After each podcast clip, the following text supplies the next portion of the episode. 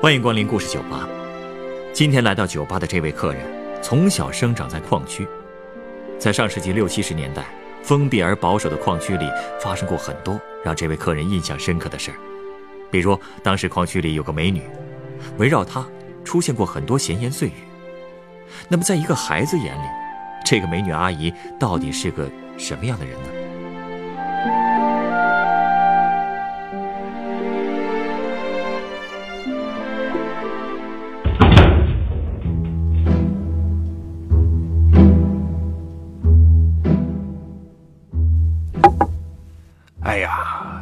说起我们那个矿区啊，开在甘肃的一个小山沟里，在那儿干活的大部分都是男人，女人本来就少，更别说是啊有姿色的女人了。所以当时矿区但凡来了一个长得好看点的女人啊，那都是矿区里的大事儿。我到今天还记得有一个叫王君秀的女人。当年他一到我们那儿啊，嘿，掀起了好大的波澜呐。照您这么说，这个王君秀长得很漂亮。其实啊，乍一看呢，王君秀的这个长相也算不上特别惊艳。她的眼珠有点发黄，说起话来呢，慢条斯理的。平时看她哈，也是一副啊懒洋洋、漫不经心的神情。可是虽说神情懒散。但他无论穿工装还是穿便服，都穿得规规整整啊，扣子也都是系到领口，衣服洗的是特别干净。可能就是因为他有这些特点吧，就让他和山里的那些女人区别开来了，有一种哎独特的风韵。其实他呢原本就不是当地人。他的家远在省城兰州，只是因为出身的原因，才跟着父母，哎，被下放到了临近的乡村。哦，不过漂亮的女人呐，遇到机遇还是多一些的。这个王君秀在乡村做了几年知青之后呢，先是被抽调到了公社的宣传队儿，然后呢，就遇到了矿区招工，他就抓住机会就进了我们矿区了。当时进矿区。也算是好工作吗，小伙子，你不知道我们那时候啊，当工人是好多人梦寐以求的事儿，工人阶级地位多高啊！话虽然这么说，一个女人进了矿区能干什么呀？这话倒是没错啊。这个矿区呢，本来就是男人的天下，不过适合女性的工种也有不少。你比如说这个轿车司机啊，充电房话务员等等。哎，那这个王娟秀她做的做的是哪行？她呀，最早是分配到那个充电房上班，这个岗位哎还真不算辛苦。每天的工作呢，就是给那个矿灯啊，你知道吧？哎，给矿灯充电。上班以后呢，就把充好电的矿灯交给要下井的工人，然后呢，再回收从井下上来工人交回来的矿灯。虽然当时的工服啊都是统一的蓝色工装。他上班呢也是盘着头，哎，但他那股妩媚劲儿啊，还真是遮不住，所以工人都爱往他那儿跑。照您这么一说，估计当时追他的人也不少吧？嗨，其实那会儿啊，就算是普通的女工身后，也跟着一长串追求者。这王君秀就更不用说了。不过很快呢，工人就发现王君秀不是他们能高攀得起的。为什么这么说呢？首先说吧，这王君秀的性格就和别的女工不一样。我们那儿的女人呐，都特别豪爽，喜欢和矿工啊打打闹闹。可王君秀呢，特文静，哎，也不怎么爱说话。就算说起话来，也是细声细语，表情特别平静，也看不出什么情绪的变化。这性格，是不是有点内向？说好听的是内向。可是，在别人嘴里，那就是冷漠高傲。哎，拿你们年轻人现在的话说，就是高冷范儿啊。所以呢，关于他的这个闲言碎语，可是一点也没少。刚开始的时候啊，就有人说他和某个司机好上了。嗯，那个司机是县运输队的司机，啊，平时就是一副啊牛皮哄哄的样子。哎，你应该知道啊，在那个时代，交通不发达。汽车可是个稀罕物啊，司机呢也就成了一个吃香的职业。虽说那司机开的也就是一辆解放车吧，可是总是很多很多人求着他。除了领导，你像平时矿工们要搭车回家啊，捎个东西都要求司机。我记得有一天我放学啊，下午放学的路上，还真看见王军秀坐在那个司机的车上。可能是王军秀刚刚搭那个司机的车回了趟家吧，反正当时他正要从驾驶室里下来，他们开始告别。那个司机穿的是当时特别流行的的确良军装，哎，特别殷勤的帮他提东西。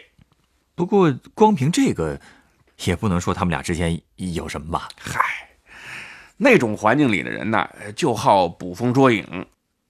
这司机的事儿还没完呢，很快又有人传了，说王君秀和县城某个头头的这个公子开始交往了。但这种事儿啊，也和司机那档事儿一样，都是捕风捉影。可能当时就是有人看到他跟某个男人正好走在一块儿了吧，然后呢，经过一番想象和虚构，其实啊都没什么证据。嗯，大家是不是也是妒忌他受欢迎？估计是。不过有件绯闻，大家传的最真了，这这又是跟谁啊？就是和我们煤矿的邓书记之间。嗨，这也是说来话长。这个邓书记说起来，呃，工作能力挺强，水平也高，但是就是这个作风问题上就有点儿啊，你懂吧？其实呢，他从县法院院长的位置调到煤矿担任书记。就带有一点被贬的性质了，啊，哎，呃，照您这么说，他到了煤矿这边，在作风上又出什么问题了？和这个王军秀，嘿，这个人呐，一旦犯过什么错，大家都会特别关注他这方面的问题。稍微有点风吹草动，就会被人嚼舌根儿。大家之所以传邓书记跟王军秀有一腿。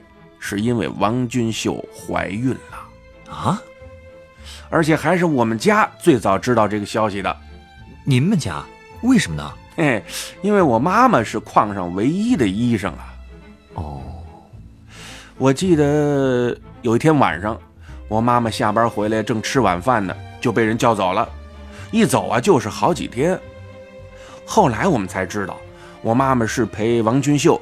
到土谷堆军区医院去做人流手术了。那医院离我们矿区有四五十公里远呢。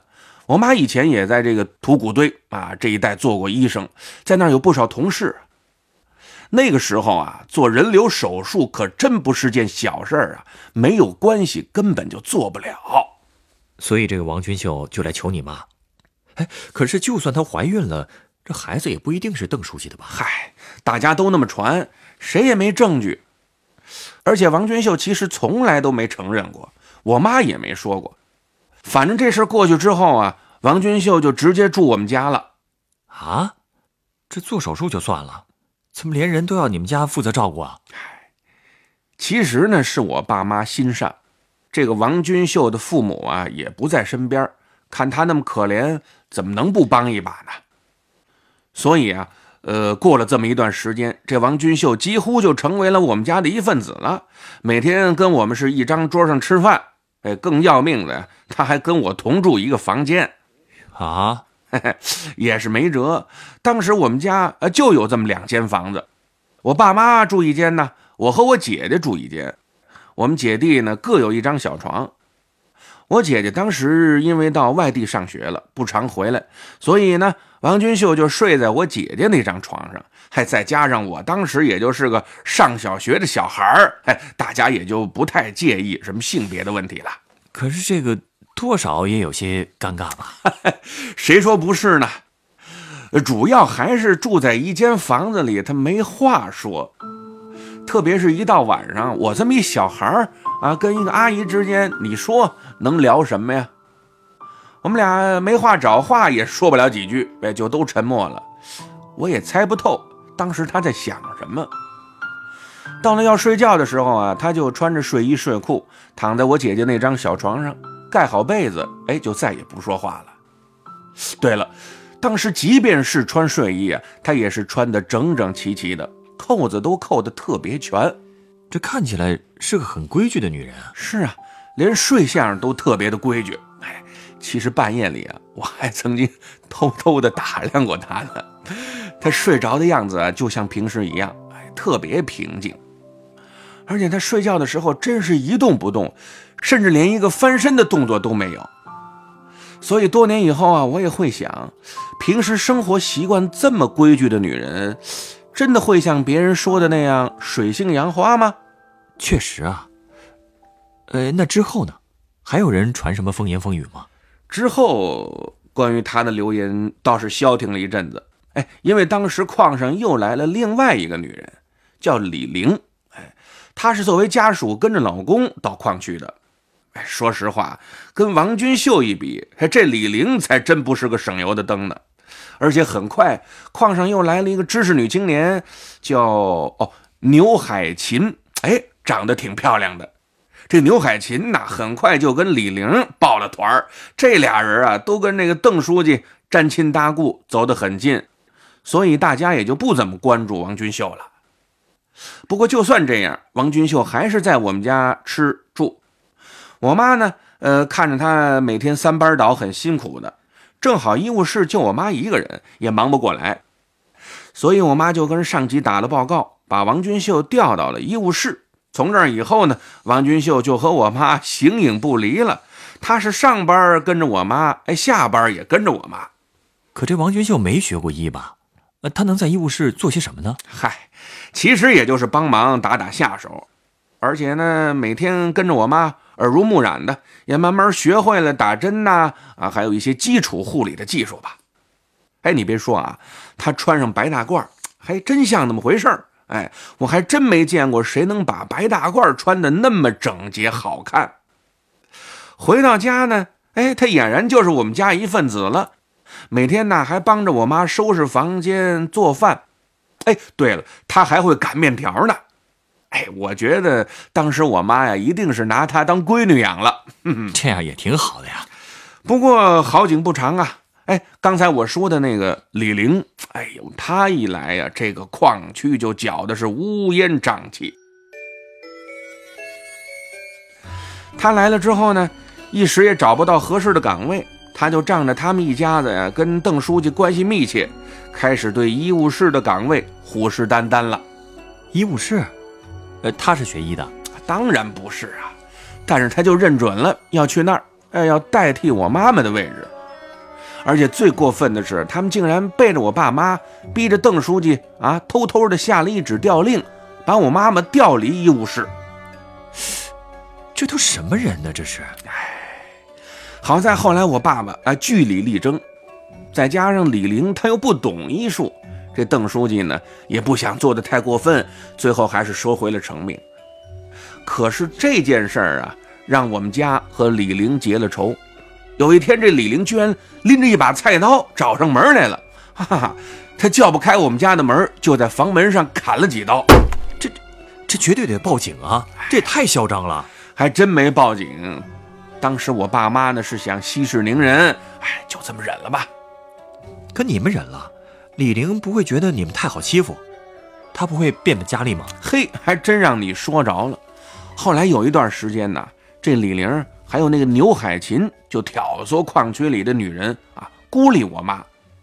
他们甚至还想把王君秀也拉拢过去，可是王君秀一直不为所动啊。平时也不怎么爱搭理那伙人，依旧和我妈一块上班，依旧住在我们家。那段时间呢，因为总是被人议论，我妈妈心情特别不好。倒是因为有王君秀陪在身边，我妈也算得到了一点安慰吧。看来这个王君秀啊，也是个知恩图报的人。是啊，可是也因为这样，这王君秀也惹恼了李玲他们一伙啊。他们制造了不少王君秀的谣言。哎呦，那些谣言呐，哎。简直是不堪入耳啊！哎，哎，这种人就没人管管吗？还真一直就在矿山里作威作福了，也就嚣张了几年吧。后来我到外地上中学，哎，就很少回家了。难得遇到节假日回家，也多多少少了解一些煤矿发生的变化。那个邓书记因为工作需要，又调到了县法院，也算是归队了。因为失去了靠山，李陵一家也消停了不少。但是以后不久，改革开放了，哎，一时间知识青年们都开始纷纷返城，这股风潮也很快的就刮到了煤矿。因为符合条件，像牛海琴这些人也调回了省城了。最后啊，矿山里的知识青年，唯独就剩下这位王君秀了。这王君秀为什么不走啊？不会是不想走了吧？嘿嘿，谁不想离开矿山回城里啊？只不过他的情况呢比较特殊，哎，因为他们属于是全家从省城迁往农村的，只能算是回乡青年，不在落实政策的范围内。这样啊，嗯，那估计他也不好受啊。嗯，那段日子我也看见过他，可他还是那种啊漫不经心的神情。外界的变化对他好像没有什么影响，他还在医务室上班，不过呢，已经不在我们家住了，而是搬到了集体宿舍住去了。那后来呢？嗯，哎，我准备高考那年，突然听到了一个消息，说是王君秀走了，她嫁给了地区行署的一个副专员的儿子，直接调到了地区。因为走的太突然了，所以大伙儿都很吃惊。听说当时是副专员的儿子到煤矿，一眼就相中了王君秀，马上提出来要娶她。没想到这王君秀当场就同意了。也就是说，她完全不了解这个人的时候，就决定嫁给他了。是啊，而且这个副专员的儿子是个跛子，哎，但是呢，就是因为他们家的出身啊，家世很显赫，所以呢，呃，这个缺陷呢，似乎就可以忽略不计了。王君秀嫁给他呀，也就意味着从此攀上了高枝。后来我听说呢，他们结婚没多久，这王君秀就调到了地区啊，在一家银行上班了。要说这也是个好的归宿，也只是看上去很美而已啊。哎，怎么说呢？后来没过两年，我爸的工作也有了变动，我们全家也迁到了地区上。那时候我也在外地上大学了。有一年放假回家，我听说王君秀之前也来过我们的新家，哎，来看过我爸妈。她也说到了她的丈夫，不过她只是很平淡的说了一句：“他连畜生都不如。”啊，这怎么回事啊？嗨，她也没再多说什么，而且她的语气啊特别平静，就好像说别人家事儿似的。我爸妈呢也不好多问。直到今天，我也不知道他日子过得到底怎么样。后来他和我父母的来往也少了，不过倒是一直都在那家银行上班。我妈上班的路上呢，偶尔也能碰见他，样貌倒是一直没怎么变。我妈说，他常常穿着一件黑色大衣，哎，穿的还是那么的整齐，扣子扣得严严的。只不过他的脸显得很苍白，但即便是见了面。王君秀也再也没提过家里的事儿，哎，只是简单寒暄几句就匆匆道别了。我呢，更是常年在外，所以再也没有见过他。不过现在想起他呀，我还总是想象着，在那座小城的上班路上，他或许每天都是那么慢悠悠地走着，哎，穿得整整齐齐，但神情依然是那么漫不经心。就好像昨天的一切都已经烟消云散了一样，永远都是带着漫不经心的表情生活。哎，这让我想到了一杯酒，请稍等。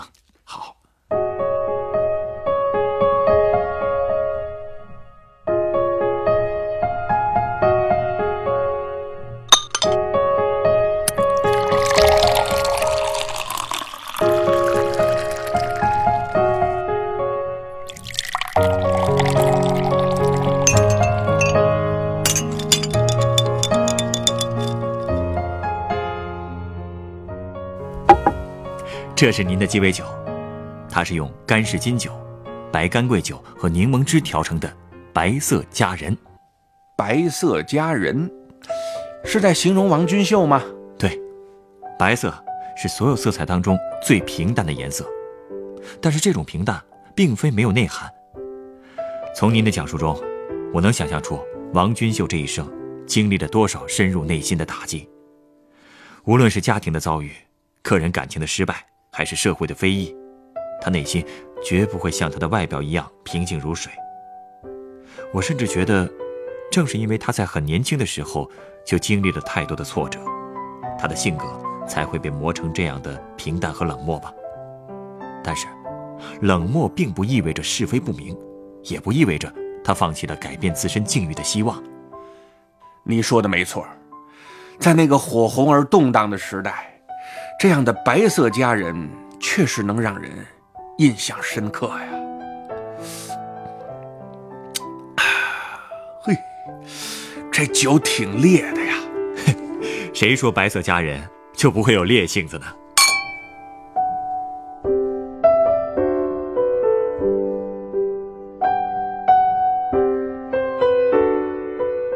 本故事。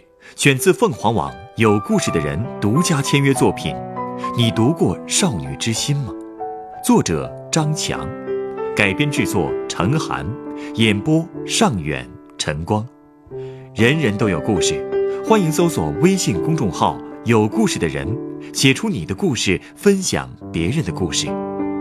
下一个夜晚，欢迎继续来到故事酒吧，倾听人生故事。